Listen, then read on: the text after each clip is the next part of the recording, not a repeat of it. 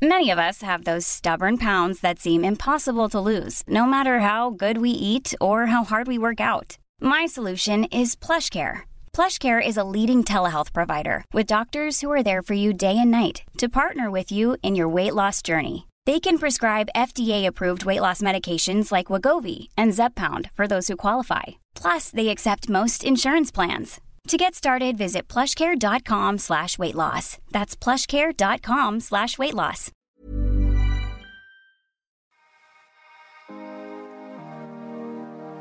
En el episodio de hoy vamos a hablar con alguien quien pertenece a una de las ONGs a las que yo más admiro. Y no admiro únicamente por su labor, que indudablemente construye país día a día, sino porque toda esta labor la hacen en pro de una de las comunidades que creo que están más en el olvido en esta sociedad. Junto a Jimena García, directora institucional de Reinserta, vamos a hablar sobre la maternidad en prisión. Bienvenidos, bienvenidas y bienvenides. Hola mi Jime, ¿cómo estás? Bien, muy bien, gracias Juan José, gracias por el espacio y por el interés en, esta población. Bueno, para este episodio en el que vamos a hablar un poco de esta sociedad, de este grupo em, que un poco lo, lo, llaman el grupo del olvido realmente porque no le prestamos mucha atención como sociedad, que es las poblaciones carcelarias.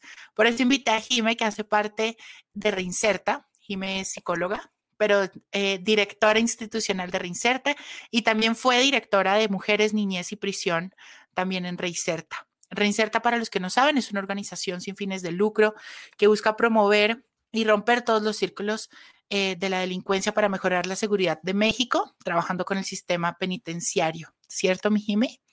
Exacto, trabajando con el, con el sistema penitenciario y con el sistema de justicia penal, ¿no? También estamos comenzando a trabajar con estas niñas, niños, adolescentes que son víctimas sobrevivientes, nos gusta decirles, de delitos graves, porque bueno, al final que también han estado en algún momento en algún contacto con el sistema de justicia penal, ¿no? Ya sea para declarar que algo le sucedió, este, justo con algún homicidio indirecto, todas víctimas de trata, todo esto que creemos que, pues sí, sobrepasar esto es sobrevivir hacia, hacia estas problemáticas, ¿no? Al igual que las niñas y los niños que, que nacen y viven en las cárceles. Ok, bueno, Jime, para abrir un poco la conversación, cuéntame cómo estás, cómo te sientes, qué haces en Reinserta, explícanos un poquito tu labor en Reinserta y empezamos ya a hablar de, todo el tema que queremos platicar hoy. Buenísimo, pues muchísimas gracias, gracias por escucharnos, gracias por, este espacio, la verdad es que me encanta poder hablar de, este tema y que llegue a más personas y que cada vez más personas sepan que, esta población nos necesita y que es parte de, nuestro México, ¿no? De nuestras niñas y niños mexicanos, así que es importante voltearlos a ver. Yo actualmente soy la directora institucional en Reinserta, me encargo de toda la parte de comunicación, de recaudación de fondos, y pues mucho como el trabajo entre las áreas, ¿no? En estar viendo que, que se lleven a cabo los proyectos, buscar convocatorias para poder bajar fondos, todas las alianzas con las empresas y demás. Ahorita sí, mi trabajo se volvió un poco más administrativo, habiendo estudiando psicología. Este, esto empezó justo en la pandemia. Antes era yo directora de, de mujeres, niñas y niños en, en prisión este, y ahí era pues más toda la parte operativa, ¿no? Estar en las cárceles cuatro veces a la semana y demás, y, y, pues sí, este programa que la verdad me apasiona muchísimo, pero creo que desde la dirección institucional es más como detrás de bambalinas, pero bueno, al final también un trabajo súper necesario. Claro que sí. Jime, hablemos un poco de cuál es el panorama actual eh, del sistema penitenciario en México, en Latinoamérica. Yo te cuento un poco, acá en Colombia es un desmadre un poco. Creo que aunque ya han logrado ciertas cosas, porque bueno, yo te cuento, yo estudio comunicación y publicidad y tuvimos un proyecto hace muy poco que teníamos que hacer eh, una campaña política dentro de las prisiones y del voto de, la, comunidad eh, penitenciaria. Y obviamente ya me empapé mucho de eso y me di cuenta que realmente es un desmadre. O sea, han logrado cosas, pero les falta un montón. Cuéntame un poquito cuál es el panorama actual de este sistema. Claro, creo que es algo de lo que se empieza a hablar un poco más, ¿no? Ahorita que mencionas lo del voto justo en México, este, algunas mujeres y hombres se, está, se realizó el, el, programa piloto para que empiecen a, a, votar, a ser parte de las elecciones y para estas elecciones que hubo en México, que fueron este, hace las, poquito las más grandes, ajá, ya participó, ya participaron en, de algunos estados, un programa piloto de personas privadas de la libertad, ¿no? Entonces, bueno, uh -huh. algo se empieza a ver, pero igual también, ¿qué tanto los candidatos estaban hablando de las cárceles? No que tanto se estaba tomando en cuenta en realidad a, a, esta población. Un poco en el tema, en el tema en el que no estamos nosotras, que es más la parte de la maternidad, la parte de la niñez, en, en, México no estaba regulado el, el, que las niñas y los niños vivieran en las cárceles, ¿no? No había una ley que hablara de ellos, por eso es que Reinserta les comienza llamando lo, los niños invisibles, porque nos damos cuenta que hay niños en las cárceles, niñas y niños, pero no, también nos damos cuenta que la gente ni siquiera sabe bien cuántos hay, ¿no? Algunos no registrados, este, la edad, niñas y niños de todas las edades, este, entran, Dios. salen, unos viven más tiempo, otros menos, ¿no? Y esto fue pues ya en el, en el 2015. Realizamos todo un diagnóstico a nivel, a nivel nacional y ahí nos damos cuenta que, que es importantísimo que pues los problemas también cambiarlos de raíz, ¿no? Que no solo sea el, venga, hagamos un taller, obviamente todo suma y en un sistema que, que, tiene tantos agujeros, pues se necesita de todo, pero es importante también que, que los cambios se hagan de raíz y que los cambios se hagan de, pues sí, de esta manera legal también, ¿no? Entonces lo que hicimos fue escribir un apartado de maternidad en la ley de ejecución penal, que es que habla de, es la ley que habla de los derechos de las personas privadas de la libertad. Y en este apartado de maternidad justo ya se habla de que se debe de cumplir con los derechos de las niñas y los niños, como de cualquier niño que está afuera, ¿no? Derecho a la de salud, acuerdo. a la alimentación, a la, a la educación, este, no, no es pedir algo diferente, sino simplemente como cualquier niña y cualquier niño. Entonces, esa, mm, esa ley entra en vigor en el 2017. Entonces, a partir de, del 2017, pues las cárceles en México tienen que tener los espacios adecuados para tener niñas y niños y cumplir con sus derechos, ¿no? Entonces, la verdad es que desde ahí, desde Reinserta, eh, lo que hemos hecho es mucho hacerlo de la mano del, del sistema penitenciario, ¿no? Sumando, obviamente en desacuerdo con muchísimas cosas como se hacen, pero también nos hemos dado cuenta para la gente que nos escucha, también que trabaja en las ONG, pues es importante también sumarse un poco a, a, de acuerdo. al sistema, ¿no? Para, digo, en el caso de las cárceles también es para poder entrar a trabajar, para poder tener la seguridad y bueno, para justo trabajar de la mano, ¿no? Y entonces decir, ok, tú tienes que cumplir con cierto modelo, yo te voy a decir bueno, más bien tienes que cumplir con ciertas actividades, yo te voy a decir cómo un modelo de trabajo te puede llevar a que estas niñas y niños tengan una, un, un desarrollo integral saludable, ¿no? Que, uh -huh. que puedan, puedan, estar bien desde que las mujeres están embarazadas, este, ya una vez, que, una vez que los niños empiezan a crecer y demás, toda la parte de la estimulación temprana y al momento de la salud. Entonces, acuerdo. en hacemos todo, todo esto, hicimos de la mano del, del gobierno de Canadá el modelo para niñas y niños que están en contacto con el sistema penitenciario. Y pues también eso nos ha ayudado muchísimo, ¿no? Hemos aprendido muchísimo de buenas prácticas internacionales y demás sí. que ayudan a irlo llevando aquí a las cárceles. Oye, Jime, ¿y eso ya lo han logrado en todas las cárceles de México? O sea, ya todas tienen o cómo van en ese proceso. Sí, no, todavía estamos, actualmente estamos en, bueno, en México son 32 estados y actualmente nosotras estamos en tres. Poco a poco, yéndonos poco a, poco. a más, ¿no? Y, este, y sobre todo también buscando trabajar. Hemos estado como en muchas pláticas con DIFs, de, con el DIF es el, el sistema de la protección a la niñez en México, sí. ¿no? Este, que hemos, hemos estado en pláticas para ver, oigan, este, necesitamos voltear a ver a la niñez también en las cárceles, ¿no? La verdad es que en México este tema está súper, súper atrasado, o sea, me ha, me ha tocado a mí juntas de estar con el DIF diciéndoles nosotras, este, oigan, tienen niños en la cárcel, ay, no, ¿cómo crees? ¿no? Y no, ¿cómo crees que no sabes, no?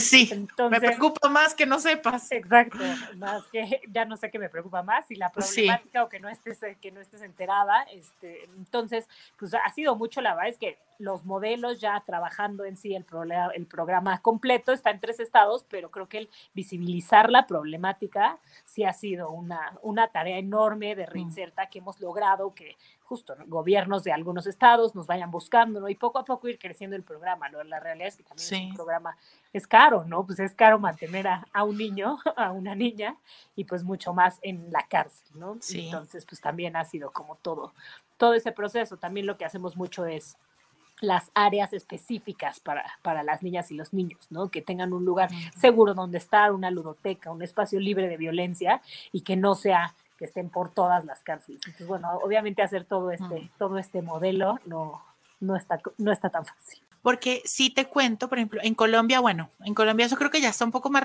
regulado, o sea, hay una ley que habla de los niños en prisión, pero fue hace realmente muy poco que salió y que se dieron cuenta también que había niños dentro de las prisiones y de las cárceles eh, y que iban a hacer con ellos. Ahora te cuento, hay, uy, son muchos los centros penitenciarios que hay en Colombia, pero solo hay ocho jardines, o sea, ocho sitios donde pueden tener a sus, a sus hijos eh, las personas, las mamás normalmente, ¿no? Entonces sí ha sido todo un caminar, eh, pero hablemos un poco de, de, eso, Jime, de cómo se da la maternidad en las cárceles, ¿no? Eh, son las mujeres llegan embarazadas, se embarazan en las cárceles, cómo se da y cómo se vive la maternidad dentro de una cárcel.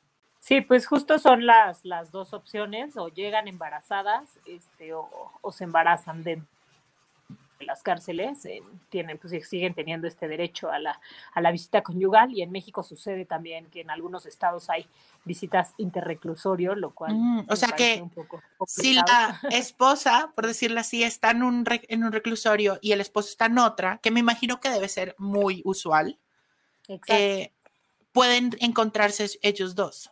Exacto. Pueden ah, encontrarse justo que sí, exacto. Es muy, en general las mujeres en México, digo, está empezando a cambiar eso, pero todavía la mayoría de las mujeres que están en México sin justificar el, delito es mucho también por esta parte cultural, ¿no? Esta parte de estar muy cerca del esposo, del hermano, del papá, ¿no? Muchas veces ser cómplices o muchas veces ya saber que el delito se está haciendo o se está llevando a cabo en su casa, ¿no? O en su coche. y quedan ahí, en, la, en el medio. Exacto, pero pues que son parte de eso y que también hay muchas que nos cuentan, ¿no? Como y pues si tenía cinco hijos, ¿no? Entonces también qué hacía, tampoco es como que te puedes salir de tu casa y ya va, y este, como que tienes que estar ahí todo el tiempo. Claro. Pues sí, en ese término medio, digo, aparte las complicaciones que hay también de la violencia de género, ¿no? El, cómo las mujeres tienen que defenderse después de haber, este, después de haber demandado varias veces y donde no sea no, pues sí, se hace un caso omiso de esto y entonces pues en algún momento también se defiende. No, es la mayoría de los casos, pero bueno, sí también tenemos casos de, este tipo.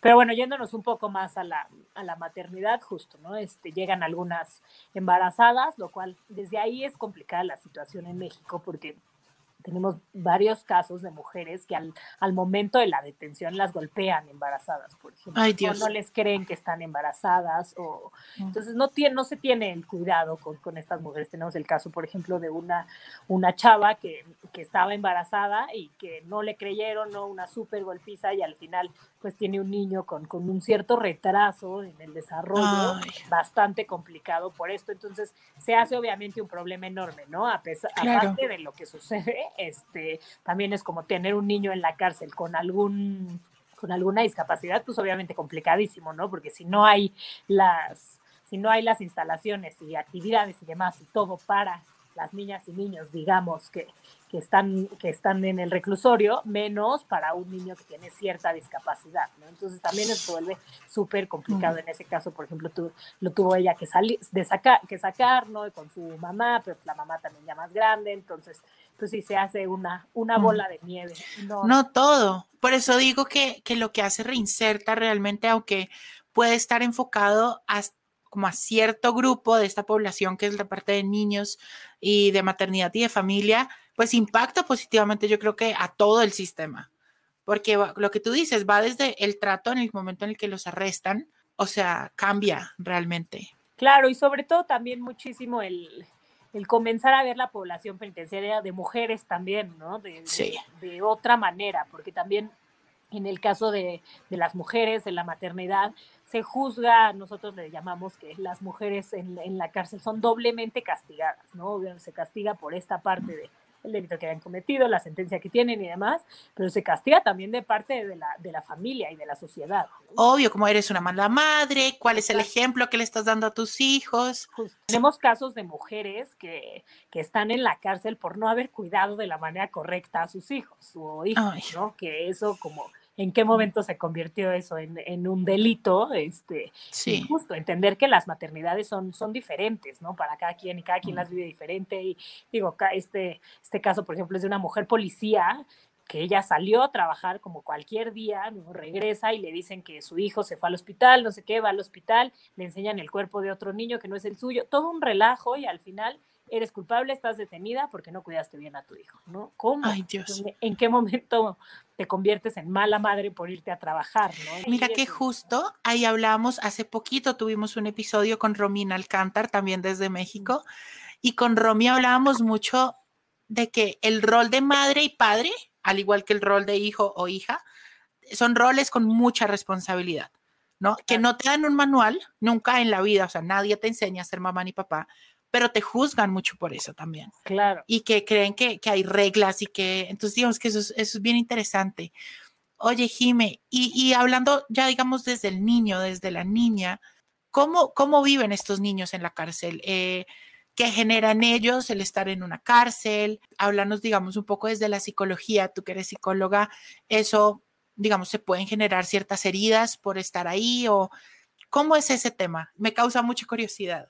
Sí, pues la verdad es que yo que lo he vivido bastante de cerca y también que he trabajado con otras niñas y niños de, de, pues sí, de otras poblaciones, ¿no? Niños y niñas de bajos recursos también, niñas y niños de basureros, como ahora sí que diferentes niñas en diferentes situaciones, sobre todo, más que, más que ellos diferentes. Este, creo que la situación de las niñas y los niños en la cárcel es como muy, muy para los dos extremos. Yo creo que hay una parte donde las niñas y niños que nacen y viven en las cárceles tienen muchísimas herramientas, ¿no? Son niños que crecen súper alertas, que crecen súper independientes, que conocen un mundo pues rapidísimo, ¿no? que, es, que es difícil de conocer, ¿no? Que, que los que tenemos ciertos privilegios, pues no es que estamos expuestos a tantas cosas tan rápido, ¿no? Siempre es como muy poco a poquito y, pues ellos creo que pues sí, es como muchos estímulos a la vez, ¿no? Igual y no los estímulos que, que buscamos que tenga un niño o una niña.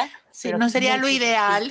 Exacto, exacto, pero la verdad es que sí también me, me ha sorprendido mucho, algo que hacemos en Reinserta es cuando los niños todavía se quedaban hasta los seis años en la Ciudad de México, entonces los llevábamos antes de salir y que se separaran ya de, de su madre porque ya no iban a vivir en la cárcel, los llevábamos a la playa este, a que conocieran el mar, a que estuvieran cinco días separados de sus mamás, ¿no? Con, obviamente con muchos estímulos positivos y en un lugar súper seguro, pero que empezara a ser como este momento donde te separas de, de este vínculo este, con, con tu madre, que, que, ha sido todo el tiempo pues tan intenso, ¿no? Porque también esa es la parte complicada y psicológica, es como las madres protegen muchísimo a sus hijos porque las cárceles no son un lugar para los niños, pero también entonces los niños es difícil ahí que ese vínculo sea seguro, ¿no? Y que no sea un vínculo, un vínculo negativo donde entonces ya no me puedo separar de mi mamá.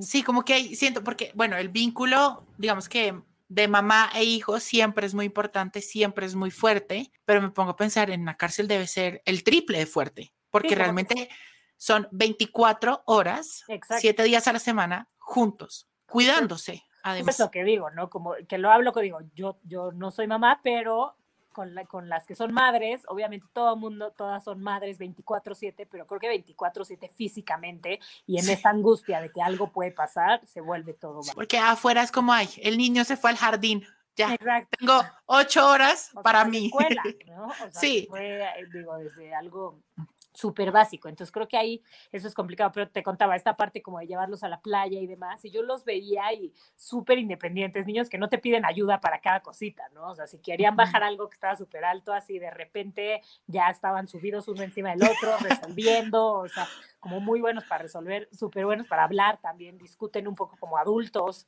¿no? Que creo que ahí también es como que todo lo veo a veces como un arma de doble filo, ¿no? Bien llevado, creo que puede ser grandes líderes positivos. Si no trabajamos con ellos, creo que sí puede ser un gran factor de riesgo el haber crecido o en una cárcel y estar en contacto con, con, el sistema penitenciario todo el tiempo, ¿no? Porque no es solo el nacer y crecer en, la, el crecer en la cárcel hasta los tres años, sino el después estar yendo a visitar a tu madre o, o a tu padre, ¿no? Y estar yendo todos los fines de semana y en ese ir también es que te reciban en la cárcel, cómo te reciben, los chequeos que tienen los niños, ¿no? Que llegan a ser súper agresivos, donde no hay un respeto por los niños, donde la corrupción también ha hecho que les metan a los niños, las familias, de repente drogas, alcohol, ¿no? Cosas que ellos van a meter en el cuerpo y entonces obviamente a la hora de revisarlos también todo se... Creo que es también, pues sí, justo esto el problema de todo el sistema, ¿no? Pero cómo termina afectando muchísimo a los niños. También las niñas y niños que visitan las cárceles van a una cárcel en un fin de semana más de medio millón de niños visitan las cárceles los fines de semana, ¿no? En el, en el país, en México. Y tampoco hay espacios para ellos, ¿no? También un niño de seis años que va y se sienta en una mesita enfrente de su papá, que solo ha visto en esas visitas, ¿no? ¿Cómo ejercer esa paternidad también, o la, en la misma situación con las mamás, ¿no? ¿Cómo ejercer esa maternidad sin las herramientas? Entonces también es hacer espacios libres de violencia en, en, los, en, los espacios de visitas para que las, para la que las niñas y niños puedan estar jugando, ¿no? Que sea un, algo como un parque donde puedas tocar algún instrumento, donde puedas leer un libro, como que también creo que es necesario que haya, haya los lugares para que mm. las niñas y niños puedan desarrollarse en familia. Porque es que siento ahí, tú me dirás si es verdad, pero, pero yo siento que las cárceles, ok, hay, puede que haya mucha gente que realmente haya cometido errores, que haya cometido delitos, pero siento que el sistema como que les los despoja de todo derecho básico de un ser humano. O sea, lo que tú dices, o sea, no hay un espacio donde ellos puedan sentarse con su hijo, ¿no? Que al fin y al cabo el hijo no tiene nada que ver en su error que él cometió el padre, pero tampoco hay eso. Claro, y que también, y creo que ahí es también, pues, justo el, el, problema de las cárceles en general, ¿no? Cómo tenemos las cárceles como este lugar donde creemos que así va, estamos a estar más seguros en el exterior, ¿no? Y donde no es real que, que el, el, estar metiendo más gente a la cárcel y tenerla ahí por años y tenerla sin estar cumpliendo con sus derechos, es lo que va a hacer que todo esté más seguro, ¿no? Al final, justo, todas estas personas tienen una familia, ¿no? Que, que no digo que no, que se justifique el delito, solo que se deba cumplir con, con, con los mismos derechos. Lo del voto que, que hablábamos ahorita, o sea, simplemente el voto, que se supone que es algo que es un derecho, por ser ciudadano, te lo quitan simplemente, ¿no? Pero el voto, pero y la comida también. Todo. O sea, la comida que es algo que a mí la verdad en México me impresiona muchísimo, que sea pues sí, algo como tan, tan denigrante también, ¿por qué tiene que ser así, no? En México y bueno, creo que en Colombia también, ¿no? En Colombia terrible. Muy barata y por qué les tienen que dar comida podrida, ¿no? Entonces, eso también al mm. final termina afectando a los niños. Yo no he tenido nunca la oportunidad de, de ir a una cárcel. Mis papás y mi hermano sí, mis papás iban con un grupo religioso a hacer unos retiros eh, de Maús en las cárceles a los, a los presos y es que era divino, pero que realmente era otro mundo. O sea, era, tú pasabas la puerta y entrabas a otro sitio. Claro. O sea, con otro todo. Mi hermano también, él es, él es abogado, entonces hizo su, sus créditos en la universidad, en, en la prisión y también, o sea, que era otro mundo totalmente diferente. Claro, claro, y es que también creemos que porque esta pared nos divide, no, ya no son parte de esta población. Exacto. Que también eso hay que tenerlo súper presente, ¿no? Como también son mexicanos, también son mexicanas, también en el en Reinserta trabajamos con adolescentes también, este, privados de la libertad, ¿no? Adolescentes que delinquen antes de los 18 años, que nosotras decimos mucho como si disparas a los 8, a los 10 años, eres todo menos culpable, ¿no? O sea, ¿por qué, en qué momento eres un delincuente? Y cuando a los 10 años, creo que más estamos fallando ahí como sociedad, para que un niño delinca a los 10 años y después a los 14 vuelva a delinquir y luego ya esté en la cárcel y aparte digamos, como no, y que se quede ahí, ¿no? Y en el caso de México, en la ley, los, los, si te detienen antes de los 18 años, no te dan más de 5 años de sentencia también pensando en esto, que, que tengas una segunda oportunidad, ¿no? Pero bueno, esos cinco años son súper importantes, que trabajemos intensamente para que... En psicoeducación, en desaprender ciertas cosas, y todo. Buscar nuevas oportunidades, otras oportunidades alejadas del delito y que no ser una persona que tienes,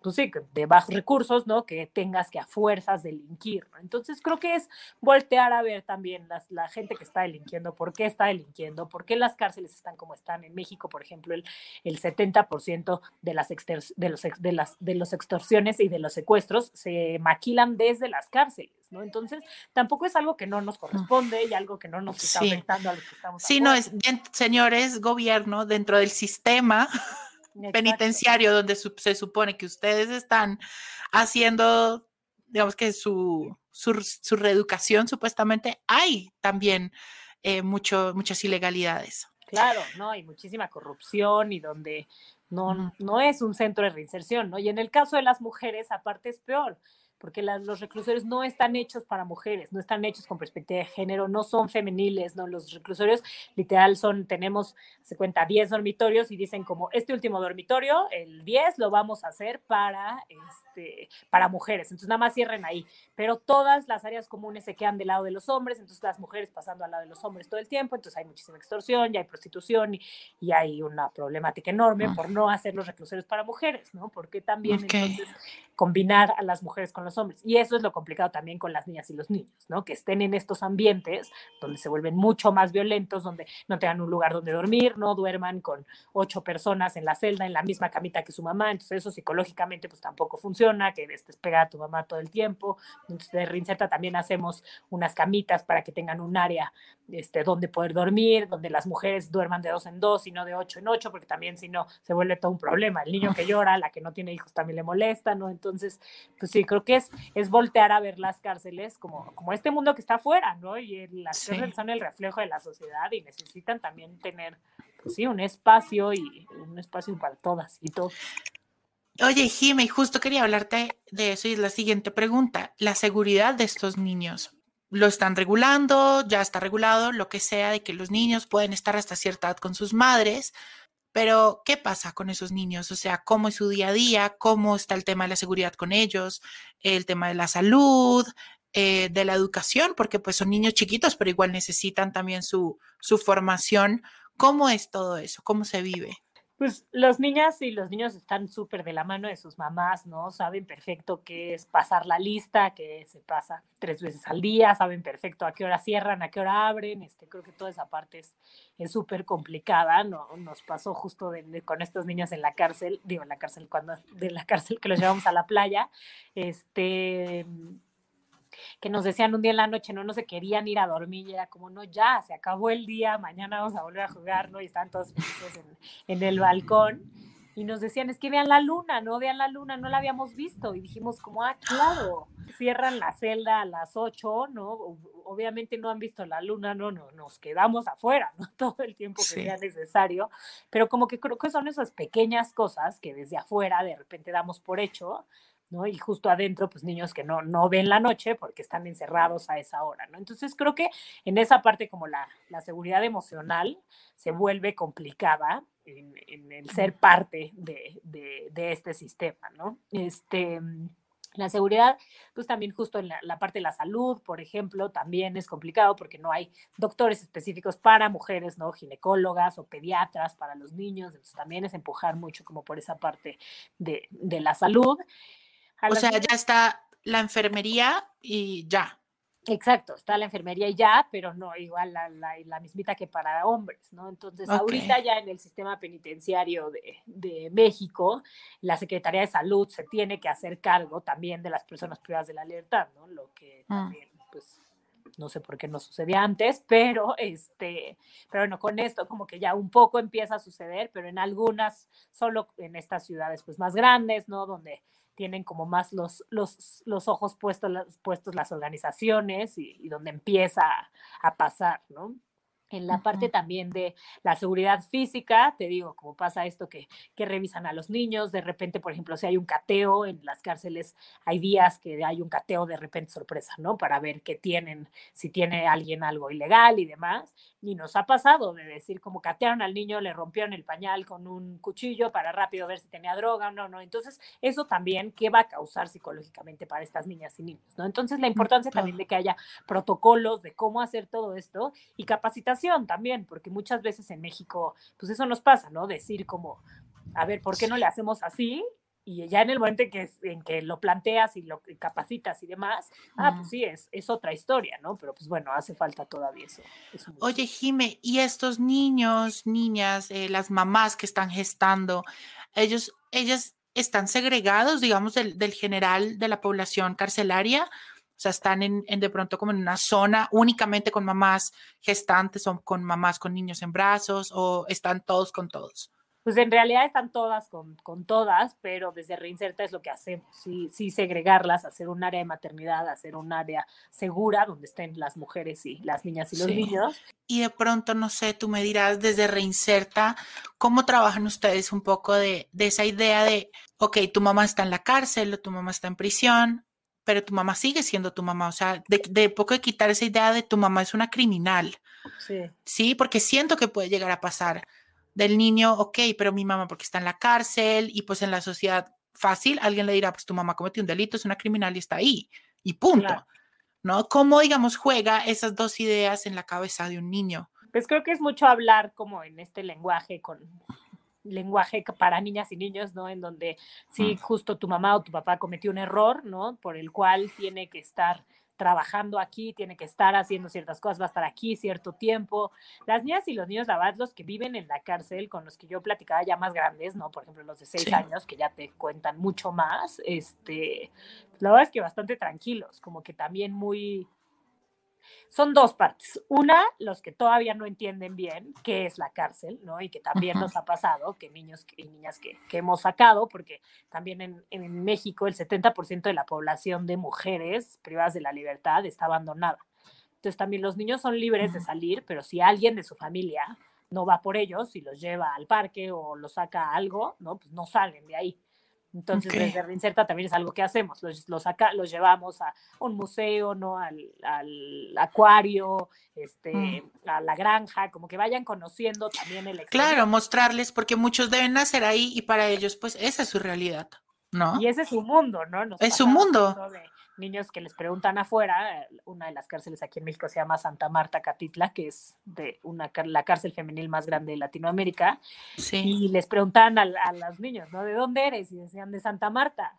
Ya como no de México, ¿no? O sea, como, pero claro, o sea, si tu mundo, porque aparte al final sí es tu mundo, porque ahí es el doctor, ahí es la escuela, ahí es tu casa. Ahí es todo. ¿no? O sea, como entonces, por una parte es eso, como irles enseñando el exterior, irlo platicando, ¿no? También algo que, que vimos muchísimo es como los niños no conocen a los animales, no conocen a los transportes, ¿no? Como muchísimas cosas que nosotros damos por hecho, que, que, que, que, pues sí, que cualquier niño conoce y estos, estas niñas y niños no. Entonces también es irlos acercando hacia, hacia eso.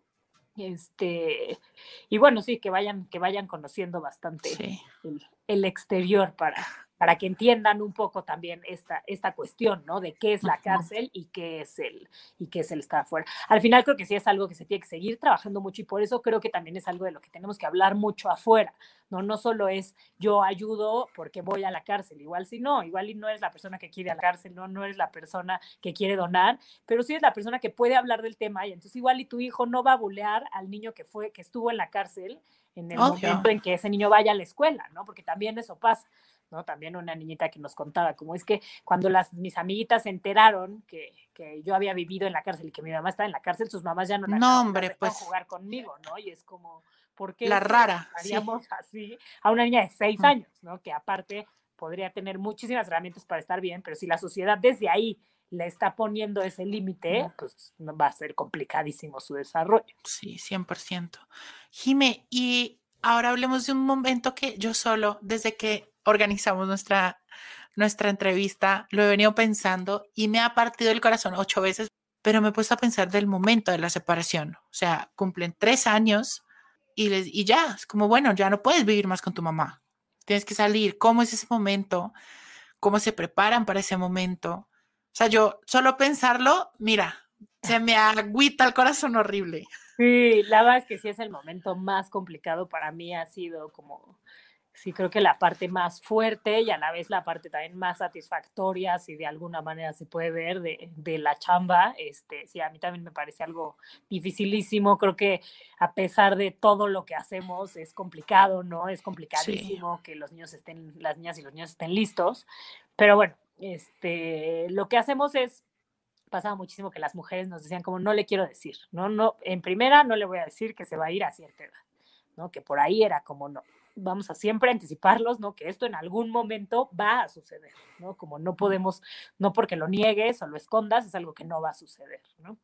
Entonces, bueno, nosotros comenzamos a trabajar con ellos desde seis meses antes, con los niños muy chiquitos, con los de tres años, con los que todavía salían hasta los seis, este, como un año antes, justo platicando, ¿no? Como esto va a pasar, viendo a dónde se iban a ir también, porque pues hay familias que sí los pueden recibir, pero hay otras que no, hay otras que tampoco conviene porque... Sí, es que eso te iba a preguntar, como de violencia. De pronto la familia a la que va a llegar no es la indicada o de pronto no hay nadie que se pueda hacer cargo de él, porque puede haber casos.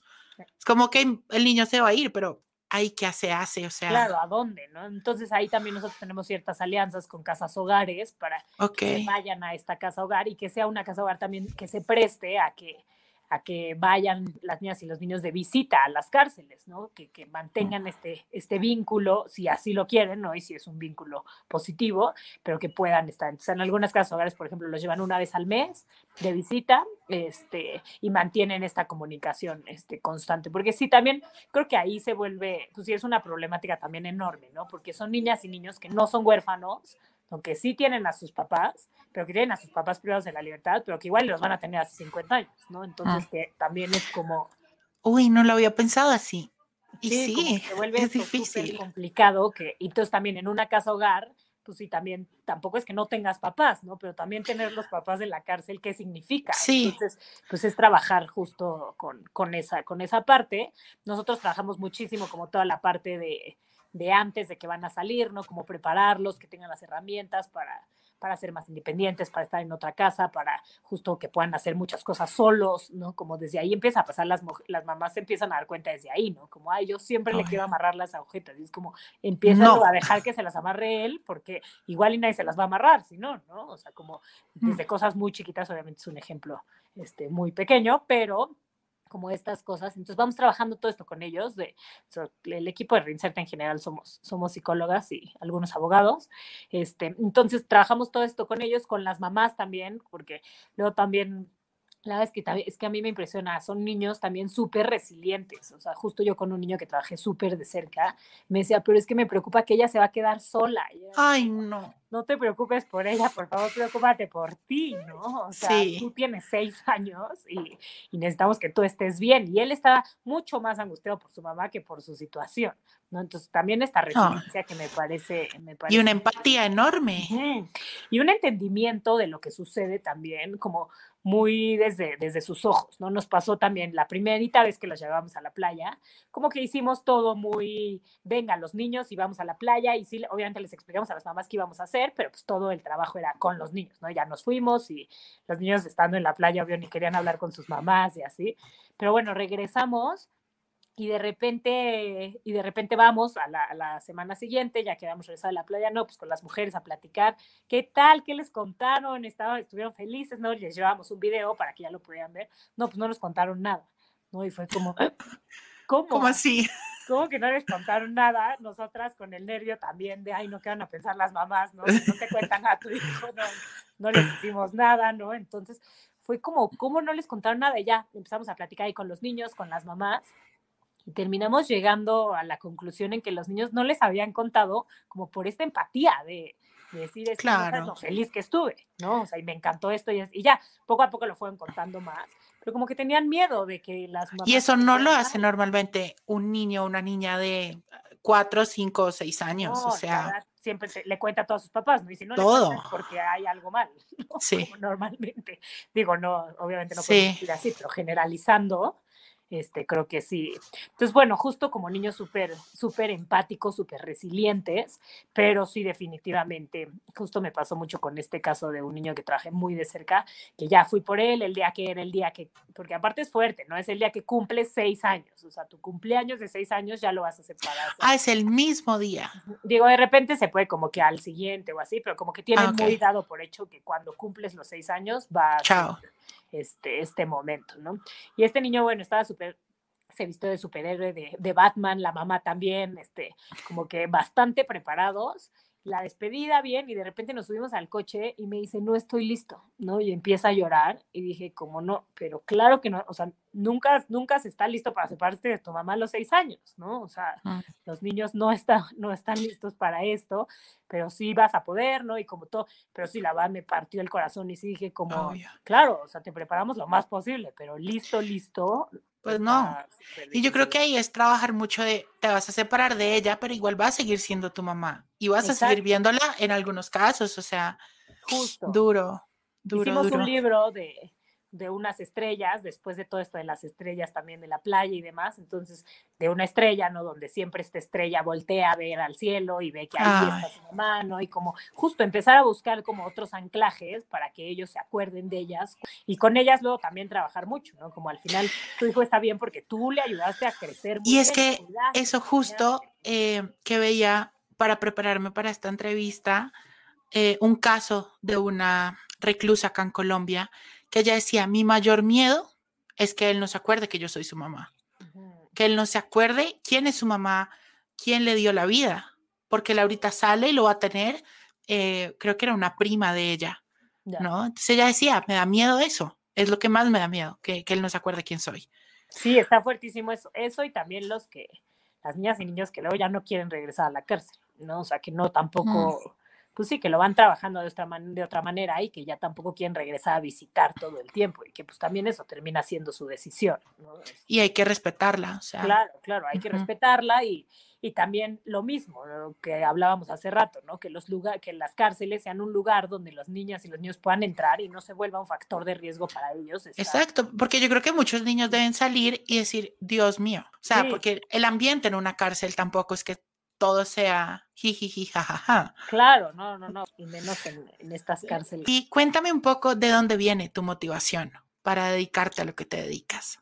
¿Qué te mueve para levantarte todos los días y trabajar por, por esto tan lindo que, que muchas veces ni los propios gobiernos lo hacen? Claro, pues creo que, bueno, la niñez, desde, desde muy chica me ha encantado este, trabajar con, con niñas y niños. Creo, creo firmemente que, que pues ahí es donde está el que podemos crear un mejor futuro, ¿no? El donde están todas las oportunidades. eh, me impresiona mucho esto, justo estas historias que contaban, ¿no? La, lo resilientes que pueden ser los niños, lo inteligentes que son, como por ejemplo en este ambiente tan complicado, bueno, vas y como que mucha gente nos dice como, ay, pensé que iban a estar súper tristes, ¿no? Y es como, no, obviamente. O que son niños ¿no? histéricos o... Nada. No, para nada, o sea, son niños atacados de la risa con mil chistes, con chistes de la cárcel, ¿no? Con chistes de los papás, o sea, con cosas que es como, wow, o sea, me parece que tienen los, las niñas y los niños en general herramientas impresionantes que vamos perdiendo al, al ser adultos. Sí. Y bueno, también en, en el tema de, del, de las personas privadas de la libertad, pues creo muchísimo en las segundas oportunidades, ¿no? Creo que la gente se equivoca y creo que, que darles una segunda oportunidad es algo que, que se necesita, es algo que, que, que como sociedad tenemos que confiar, creo que también nosotros nos, nos, pues sí, nos equivocamos también, pero es desde otra manera, ¿no? Creo que es también entender que desde este lugar del privilegio es mucho más fácil toda, toda la situación para no equivocarte y acabar en la cárcel, ¿no? Entonces, sí, creo que mucho, creo también en las historias de vida, me, me encanta ir a la cárcel y platicar con las mujeres, este, con los niños, ¿no? Como, como entender también desde dónde viene, desde en qué momento, por qué cometiste ese delito, ¿no? ¿Qué es lo que te llevó a estar ahí? Porque no, no, la gente no se levanta un día y dice, hoy sí voy a hacer mal, ¿no?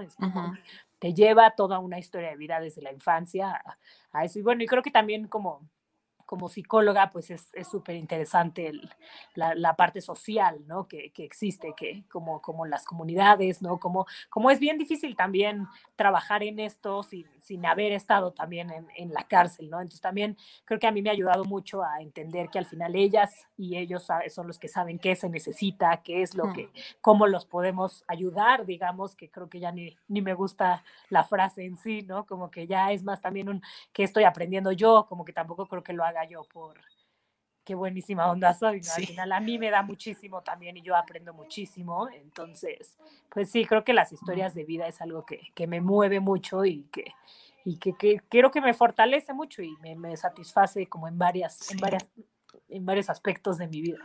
Jim, para ir cerrando, cuéntame, ¿qué podemos hacer todos, todas, para volvernos unos aliados o poder apoyar todo el trabajo que hace Reinserta o hacen otras, em, otros proyectos, otros, em, otras ONGs en diferentes países que se dediquen un poco a lo mismo de Reinserta y cómo podemos apoyar a que esta población pase de ser la población del olvido a ser una población en la que creamos y les los apoyemos y les demos segundas oportunidades.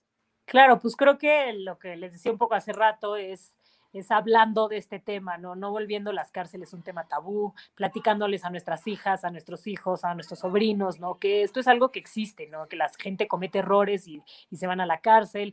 Creo que hablar más del tema y que no sea nada más un como si fuera algo que no está dentro del planeta, ¿no? Este, nos puede, nos puede ayudar muchísimo. Y bueno, también creo que confiar en las instituciones, confiar en que hacemos justo programas integrales, ¿no? Que es importante trabajar con las personas de manera integral, ¿no? No solo ir un día y ya no regresar, ¿no? Sino estar trabajando, eh, pues sí, desde los diferentes aspectos de, de su vida también me encantaría que se puedan meter a nuestra página, que es reinserta.org, también nuestras redes, para conocer un poco más del tema, si en algún momento también nos quieren apoyar en algún proyecto, este, donar. Ahorita justo estamos por, por sacar una campaña para crear espacios libres de violencia, ¿no? Donde si cada quien dona 100 pesos, ¿no? Igual nos va a ir ayudando también a, a poder crear estos espacios que ahí se van a quedar y que igual ahorita hay 700 niños viviendo en la cárcel, pero el día de mañana son otros 700, ¿no? Porque estos niños salen y hacen otros. Entonces, también crear este, lugares que,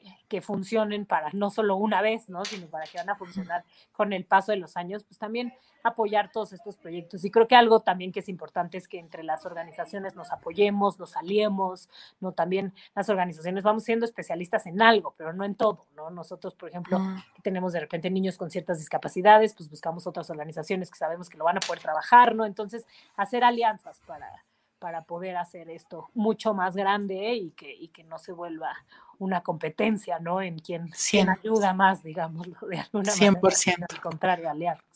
Ay, Jime, bueno, no, yo de verdad que acabo esta entrevista muy feliz, con muchísima ilusión y muy agradecido por todo el trabajo que haces tú, que haces Saskia, que hacen todas y todos en Reinserta. Em, porque lo que te digo, creo que no solo impactan en México, sino al mundo en general, en mostrar cómo sí se pueden dar nuevas oportunidades, cómo se puede trabajar por los otros y por las otras. Entonces, gracias por todo lo que haces y por dedicarte a esto y por cuidar tanto de la niñez y de su desarrollo. Te mando un abrazo gigante, gracias por acompañarme. Muchísimas gracias, gracias a ti, gracias por el espacio y gracias a, todas y a todos los que nos escuchan. Un, un gusto siempre platicar de este tema.